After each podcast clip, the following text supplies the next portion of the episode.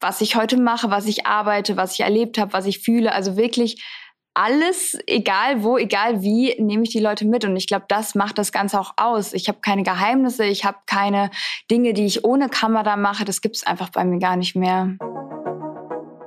Servus und herzlich willkommen zur zweiten Staffel von Gesprächsstoff, dem Podcast von P&C Düsseldorf. Wir sind wieder zurück und haben für euch viele tolle Gäste und spannende Themen mit dabei. Wir, das sind Julia aus Wien und mein neuer Moderationskollege Sebastian aus Düsseldorf. In seiner Brust schlagen gleich zwei Herzen, ein bayerisches und ein rheinisches. Ich freue mich sehr darauf, Sebastian, mit dir gemeinsam moderieren zu dürfen. Und bevor es losgeht, für alle, die die erste Staffel verpasst haben oder die Folgen noch einmal nachhören wollen, ihr findet diese natürlich auf Spotify, Apple Podcast und in eurer persönlichen Podcast-App. Danke, liebe Julia, für die netten einleitenden Worte. Und ich heiße nicht nur Sebastian, sondern euch natürlich in meiner neuen Moderatorenrolle auch herzlich willkommen zu Staffel 2. Ich freue mich sehr dabei zu sein und mit dir, liebe Julia, durch die neuen Folgen zu moderieren. Und nicht nur ich bin in Staffel 2 neu, sondern wir haben uns auch etwas ganz Besonderes für euch überlegt. Gemeinsam mit Marketingleiter Teve Maas ist nämlich Bloggerin und Influencerin Franzi König bei uns zu Gast und damit erstmals eine externe Gesprächspartnerin hier bei uns im Podcast. Gemeinsam mit den beiden sprechen wir über das Marketing bei P&C Düsseldorf und die Marke selbst. Franzi nimmt uns exklusiv mit auf ihre Seite der Instagram Story und wir erfahren mehr über die Zusammenarbeit zwischen Unternehmen und Influencern. Ja, dann würde ich sagen, legen wir los und ich wünsche dir ganz viel Spaß beim Zuhören unserer ersten Folge mit TV Mars und Franzi König.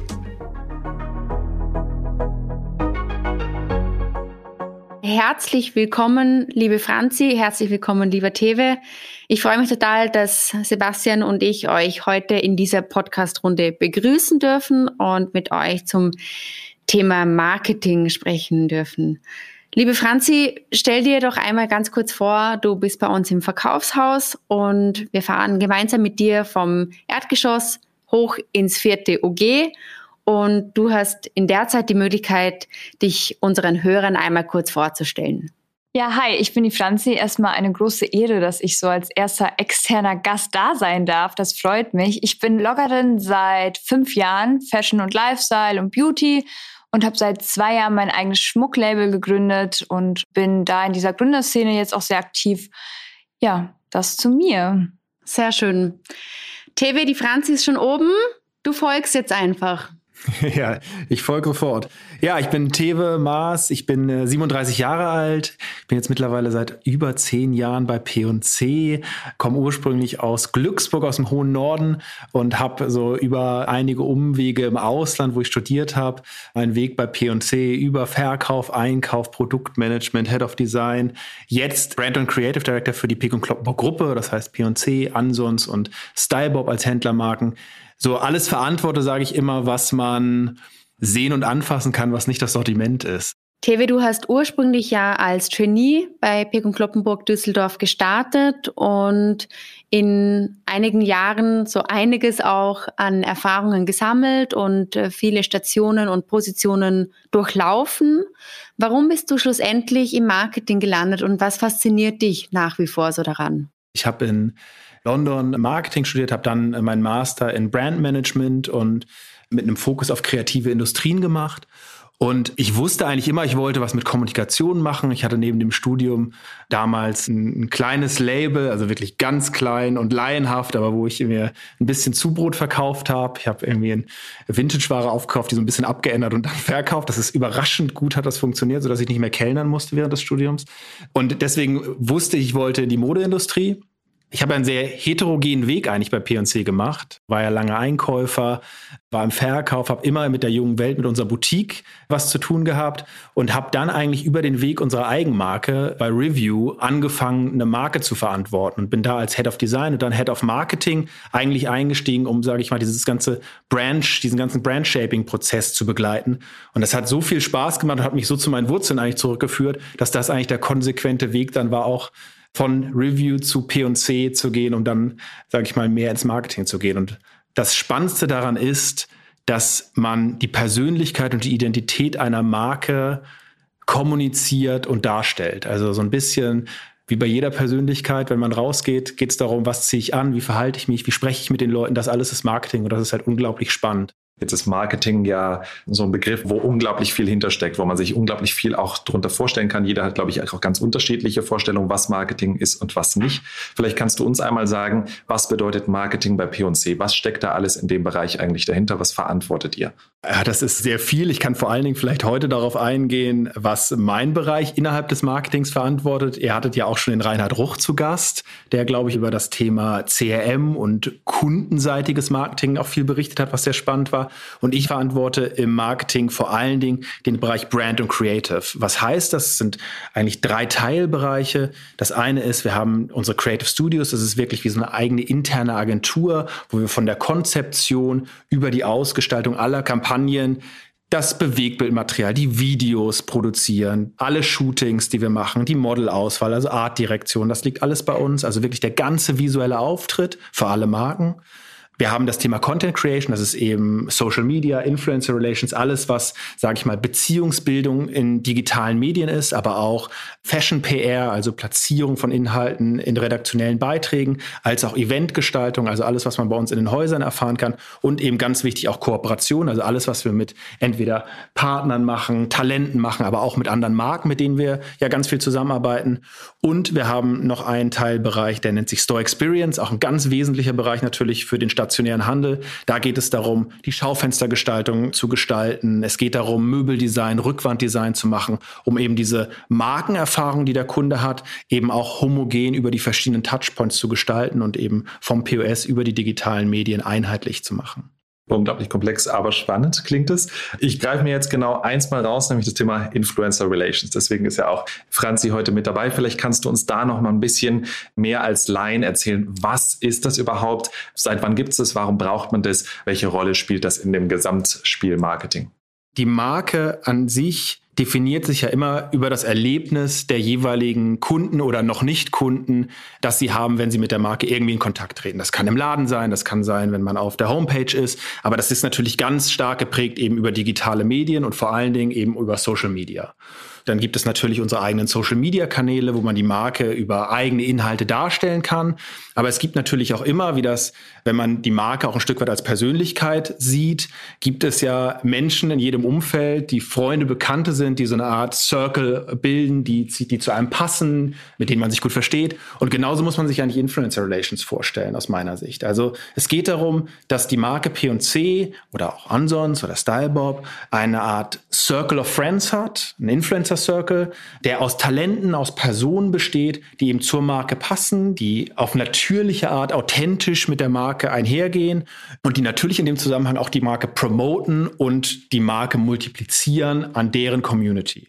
Franzi, jetzt bist du ja eine dieser Top-Influencerinnen. Wir arbeiten ja auch ganz eng zusammen, du und P&C Düsseldorf. Und Tewe sagt es gerade auch, es geht so ein bisschen um authentischen Einblick, es geht so um dieses Gefühl, die beste Freundin spricht zu einem, empfiehlt zu einem die Marke und die Produkte, die man auch hat. Und jetzt aus meiner Perspektive, es stimmt, man hat so das Gefühl, man kennt dich, man ist ganz nah in deinem Alltag drin. Vielleicht kannst du uns mal auf die andere Seite, hinter die Kulisse mitnehmen. Wie sieht dein Alltag tatsächlich als Influencerin aus? Wie kann man sich das vorstellen? Also ich glaube, er sieht viel romantischer und einfacher aus, als es so rüberkommt, weil das natürlich sehr wenige Minuten sind, die man in den Stories mitbekommt. Aber mein Alltag startet eigentlich mit dem Handy, mit den Stories und er endet auch mit denen. Also da gibt's jetzt nicht, ich fange um 10 Uhr an zu arbeiten bis 18 Uhr und dann lege ich mein Handy weg, sondern ich stehe auf und ich versuche halt wirklich meinen ganzen Alltag mitzunehmen. Man steht auf, man macht sich fertig, dann die ersten Outfits, was habe ich an, zeigt das, erklärt das, was ich heute mache, was ich arbeite, was ich erlebt habe, was ich fühle. Also wirklich alles, egal wo, egal wie, nehme ich die Leute mit. Und ich glaube, das macht das Ganze auch aus. Ich habe keine Geheimnisse, ich habe keine Dinge, die ich ohne Kamera mache. Das gibt es einfach bei mir gar nicht mehr. Dann mal so direkt gefragt, Thema Privatsphäre. Das klingt ja sehr gläsern. Wo machst du den Cut?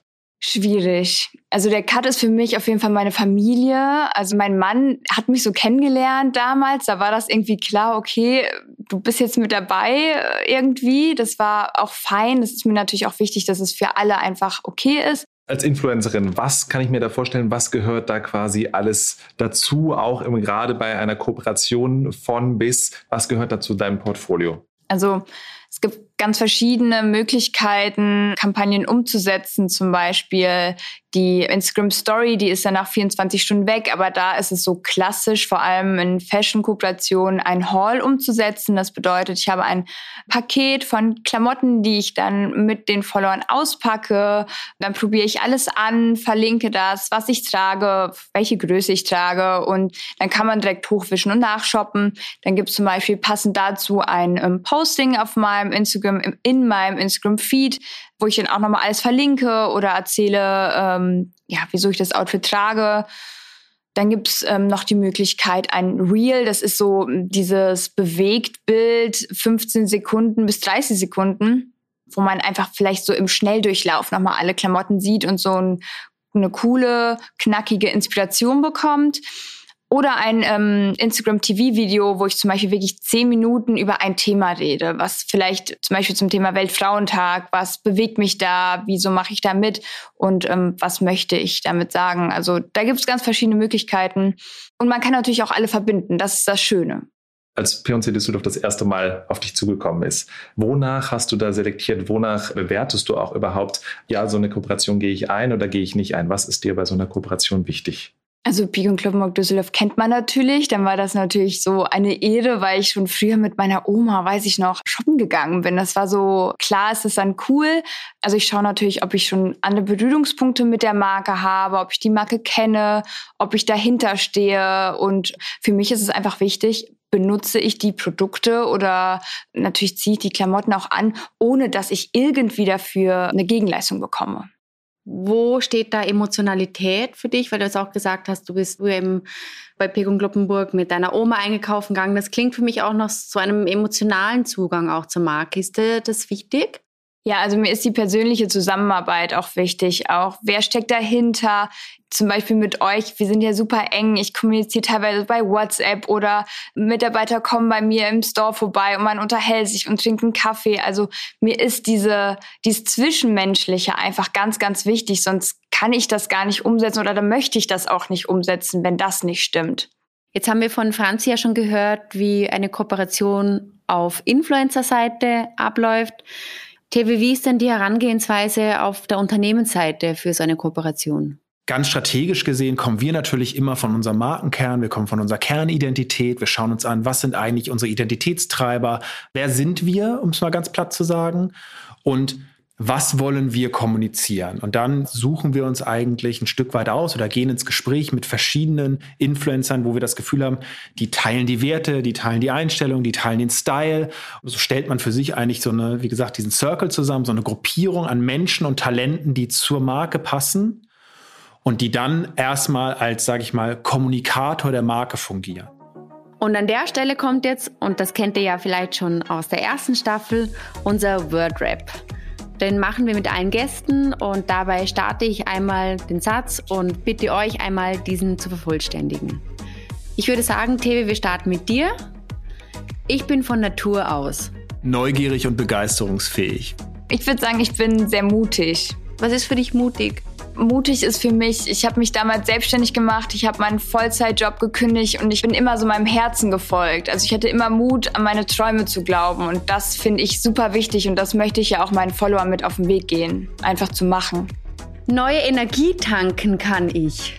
Normalerweise hätte ich gesagt, beim Reisen, das ist jetzt dieses Jahr so ein bisschen schwierig. Ich würde sagen, im Kontakt mit Freunden und Familie, selbst wenn man sie vielleicht momentan nicht die ganze Zeit persönlich sieht, das ist schon das, was am meisten einem hilft, gerade aufzutanken. Ja, Tewe, da kann ich dir nur zustimmen. Also Urlaub wäre schön, aber ich habe das in der, im letzten Jahr wirklich gemerkt, ich kann die beste Energie im Wald tanken, äh, mit meinem Hund im Wald spazieren gehen. Das gibt mir unfassbar viel Energie. Und beim Yoga. Bürotüre offen oder zu? Franzi, gibt es bei dir eigentlich eine Bürotüre? Nein, es gibt keine. Und wenn, dann wäre sie auch offen, ganz klar meistens offen, allerdings, wenn man sich das so vorstellen kann, ich bin oftmals umringt von allem, was wir gerade so machen. Also da stehen auf der einen Seite irgendwie Flächenpläne, dann stehen da irgendwie die neuesten Kampagnen, Moodboards und das ist so ein bisschen so das kreative Moodboard-Chaos. Deswegen, selbst wenn die Tür offen ist, sieht es oftmals so aus, als hätte ich mich irgendwie in, in verschiedenen Moodboards eingeigelt, aber grundsätzlich immer vor allem zum Eintreten bereit. wenn ich mein Berufsleben noch einmal starten könnte, würde ich? Würde ich alles genauso machen, wie ich es jetzt auch gemacht habe, weil ich wirklich gar nichts bereue. Also ich hätte meinen Job gekündigt. Ich habe damals auch als Social Media Managerin gearbeitet bei einer Firma, hab's gekündigt und habe mich selbstständig gemacht. Ich glaube ehrlicherweise, dass ich auch nichts anders machen würde. Was würdet ihr Berufsanfängern raten? Ich glaube, ich würde Ihnen Franzis Motto raten, mutig zu sein. Was mir auch wichtig ist oder was ich ganz viel mit auf den Weg geben möchte, ist auf das Bauchgefühl hören. Ich glaube, das haben viele verloren oder viele hören es nicht mehr und das versuchen wirklich zu entwickeln.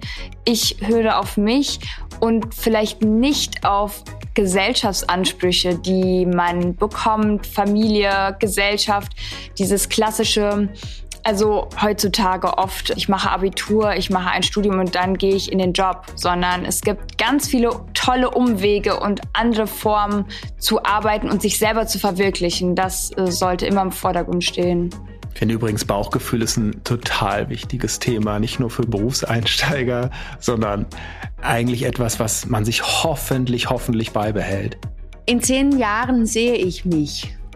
Die Frage habe ich vorgestern auch von einer Followerin bekommen. Meine Antwort war, ich habe keine Ahnung und ich male es mir wirklich nicht aus und ich bin halt so im Hier und Jetzt und diese Zeit, auch wo ich arbeite und auch lebe, ist so schnelllebig, dass ich das gar nicht greifen kann wahrscheinlich, was in zehn Jahren ist. Ja, ich glaube, in zehn Jahren sehe ich mich hoffentlich zehn Jahre weiterentwickelt. Und ein letzter Satz zum Vervollständigen, mag ich persönlich ja sehr gern. Der größte Fashion-Fauxpas. Boah, ich hab's. Und die habe ich, ja, doch, die habe ich noch. Ähm, Sandaletten in Neon-Schlangenoptik. Dieser Neon-Trend war ja irgendwie ganz krass, der überhaupt nicht zu mir gepasst hat. Und dann dachte ich, ja, okay, so Schuhe sind ja dann okay. Und dann noch Schlangenoptik. Das war einfach, die hatte ich einmal an. Nie wieder. Ja, ich muss leider gestehen, meinen schlimmsten Fauxpas hatte ich länger an, glaube ich. Wer weiß, wie die Leute so in England so 2003, 2004 rumgelaufen sind, das war sehr spitze Cowboy-Stiefel meistens. Darüber sehr, sehr, sehr enge schwarze, sehr heavy destroyed Jeans alles war eng, schwarz und so ein bisschen, ich weiß nicht, wie hieß er? Pete Doherty hieß er, glaube ich, damals. Irgendwie so, alles war so total grungig und ich will über meine Haare, die ich zu dem Zeitpunkt hatte, eigentlich gar nicht reden, weil das ist der eigentliche Fauxpas. Ich kann nur sagen, vorne Business und hinten Party. Ja, also mehr, mehr sage ich dazu nicht. ja, vielen Dank für eure sehr spannenden Antworten. Franzi, was mich total interessieren würde, ist, wie kann ich mir tatsächlich deinen Arbeitsalltag vorstellen? Gibt es überhaupt einen Arbeitsalltag?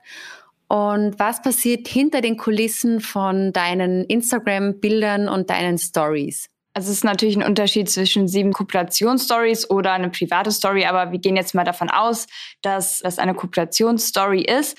Da steckt auf jeden Fall viel mehr dahinter und das dauert auch einige Tage oder manchmal Wochen, bis dann diese Story endlich online geht.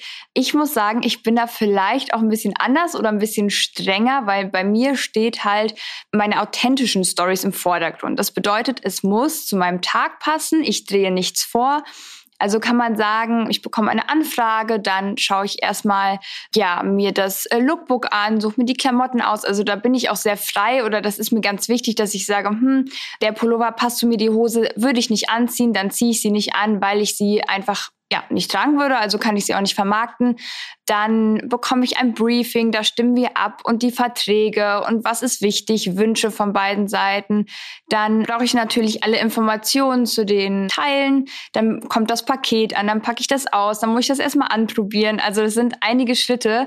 Dann hat man aber einen Tag, wo man sagt, okay, am 10.4. kommt die Story online, dann ja, baue ich die einfach in meinen Tag ein. Bis dahin ist ja schon einiges abgelaufen und dann muss ich natürlich schauen. Ich mache es so, die Story geht live online. Also da kann auch mal ein Versprecher drin sein und da muss zum Beispiel Peak und Kloppenburg Düsseldorf mir vertrauen, dass ich so professionell bin, alle Informationen unterbringe, alle Links richtig einbaue und dann ist sie online und dann wird die auch nicht mehr gelöscht. Also da äh, bin ich so, dass ich sage, nee, ich möchte das nicht dreimal abnehmen lassen und korrigieren lassen. Ich kann das verstehen aus Unternehmersicht, aber meine Sicht ist natürlich, das muss spontan und frisch und so sein, wie ich halt bin an dem Tag. Genau, und dann nach den Stories sind die nach 24 Stunden natürlich dann wieder ähm, offline oder sind gelöscht. Dann gibt's ein Reporting, dann schauen wir, was hat das gebracht, wie viele Links, Klicks und Views hat das Video bekommen oder die Story. Genau, und dann geht's so, sag ich mal, so ein Reporting und dann ist die Kooperation eigentlich auch beendet.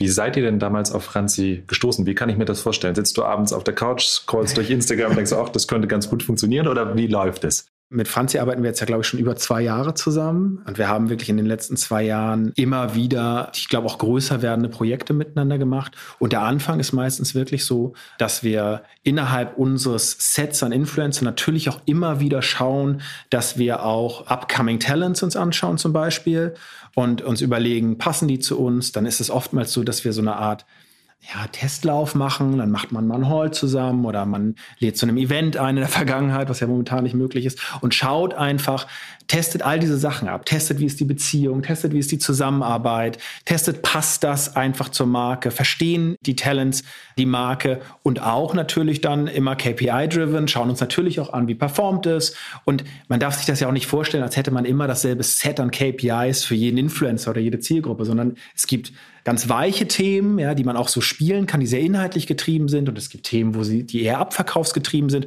Und dementsprechend schaut man und vertestet immer wieder und lernt quasi immer wieder neue Leute kennen, die man glaubt, die zur Marke passen. Und dann versucht man aber, wenn es passt, diese auch eben langfristig zu binden. Aber es kann auch vorkommen, dass man nach so einem Test sagt, ach, nee, ich glaube, wir kommen nicht zusammen und äh, lass uns wieder getrennte Wege gehen. Das kommt schon auch mal vor. Und innerhalb dieser Zusammenarbeit, Tewe, gibt es da auch unterschiedliche Arten von Kooperationen? Also gibt es da irgendwie Produktkooperationen oder Imagekooperationen? Ähm, wie kann ich mir das vorstellen? Wir haben ganz klare Kooperationen, die einen Produktfokus haben, wo wir eben auch schauen, dass wir bestimmte Produkte, bestimmte Trends eben auch über Halls pushen wollen. Also wirklich auch sehr fokussiert teilweise bis hin zu einem einzelnen Artikel, den man dann eben pusht über verschiedene Influencer oder über einen Influencer öfter. Also das ist sowas ganz, ganz Spezifisches, hat oft was damit zu tun, wenn wir Special Items machen, Key Items, die wir dann promoten wollen.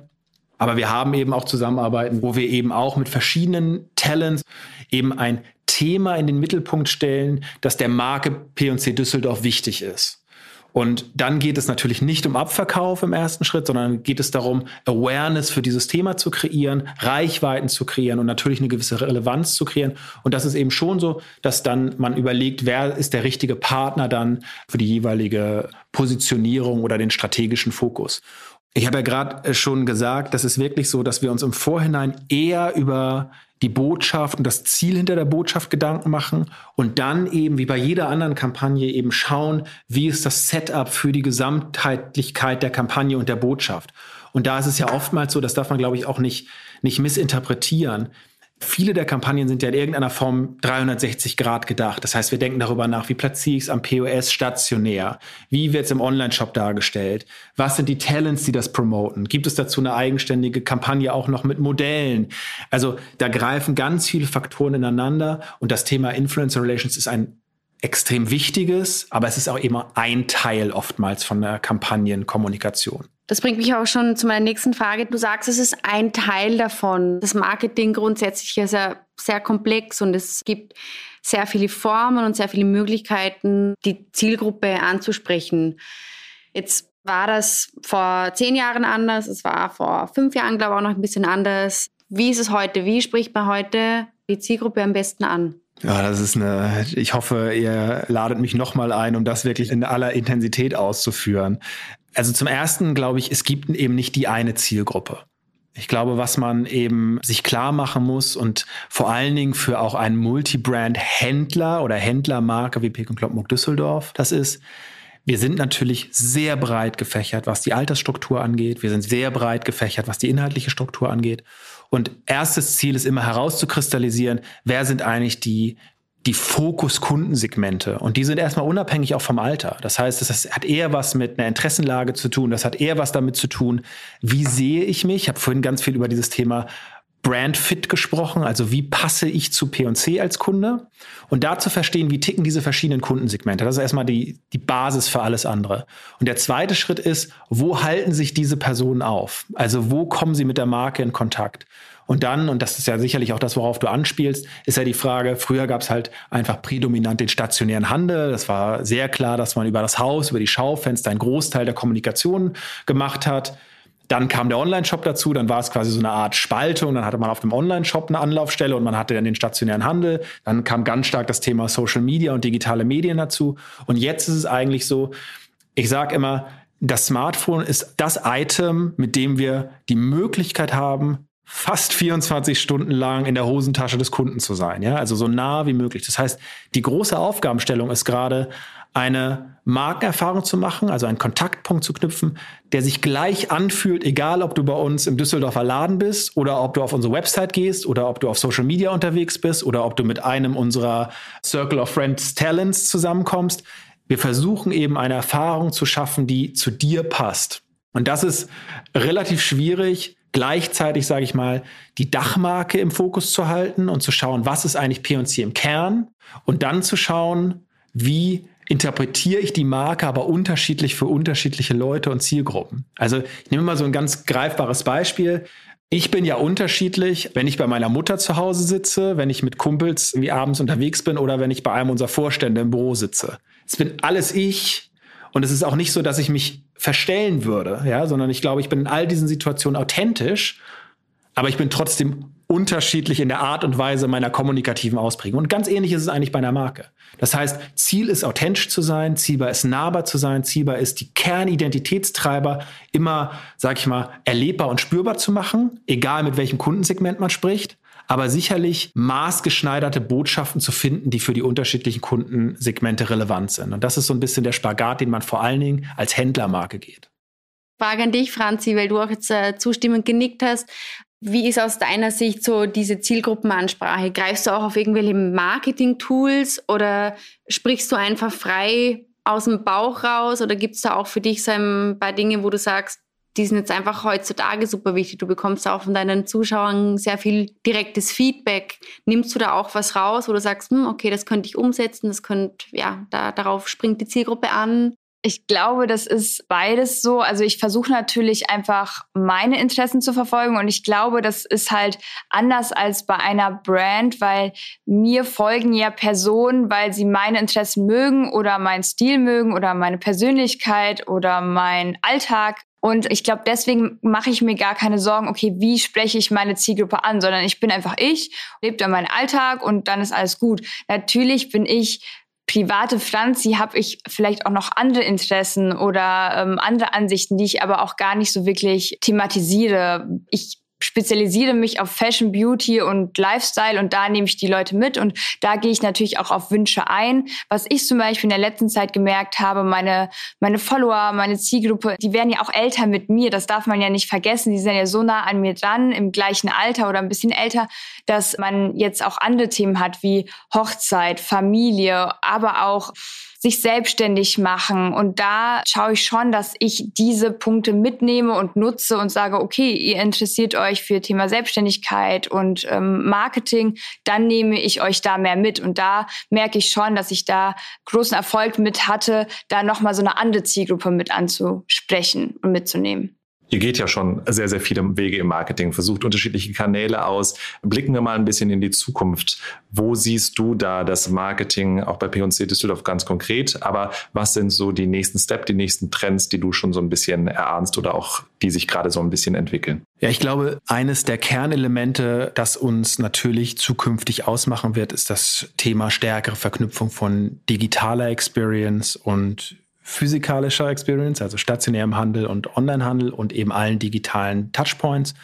Und es gibt so ein, so ein schönes geflügeltes Wort, was in letzter Zeit immer wieder bei uns hochkommt. Das ist das Thema Digital Experience, ja, so ein bisschen also die Kreuzung des beiden. Und da geht es einfach darum, nahtlos eine Markenerfahrung darzustellen. Und wir haben es gerade schon gesagt, früher war es irgendwie so, da haben wir immer von looks the same gesprochen, wenn wir über Marken geredet haben. Also irgendwie gleiche Schrift an unterschiedlichen Touchpoints, also die gleiche Schrift am POS wie im Online-Shop, ja.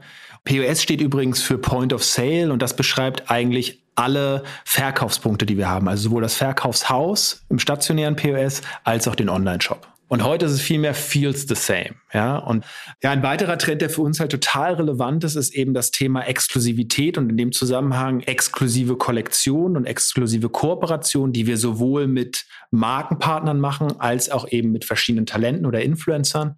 Und das bedeutet, dass wir wirklich gemeinschaftlich in die Entwicklung von Kollektionen gehen, von Sortimenten gehen, die es dann eben auch nur bei P&C gibt und die dann eben über die Talents und Influencer beworben werden. Und das ist etwas, was vor allen Dingen für eine Händlermarke wie uns total relevant ist, weil wir ja immer wollen, dass wir eine Destination sind, wo die Leute wegen etwas Bestimmtem hinkommen und die Exklusivität ist dann natürlich ein großer Treiber für. Liebe Franzi, lieber Tewe, danke für das tolle Gespräch und dass ihr uns mitgenommen habt in die Welt des Marketing bei P&C Düsseldorf. Und an alle, die Franzi bisher noch nicht auf ihrem Instagram folgen, wir haben euch ihr Profil einmal verlinkt. Und wenn ihr noch mehr über P&C Düsseldorf und eure Karrieremöglichkeiten bei uns erfahren wollt, besucht uns doch gerne einmal auf karriere.peg-kloppenburg.de oder für österreich.at. In unserer nächsten Folge sprechen wir mit Roland Schuler, der uns den Bereich des technischen Produktmanagements zeigen wird und uns den Weg von der Idee bis hin zum fertigen Produkt skizziert. Anders als in Staffel 1 kommen unsere Folgen nun alle drei Wochen raus. Damit dir aber bis dahin der Gesprächsstoff nicht ausgeht und du keine Folge unseres Podcasts mehr verpasst, abonniere uns doch einfach auf Spotify, Apple Podcast oder in deiner Podcast-App. Bis bald und wir hören uns.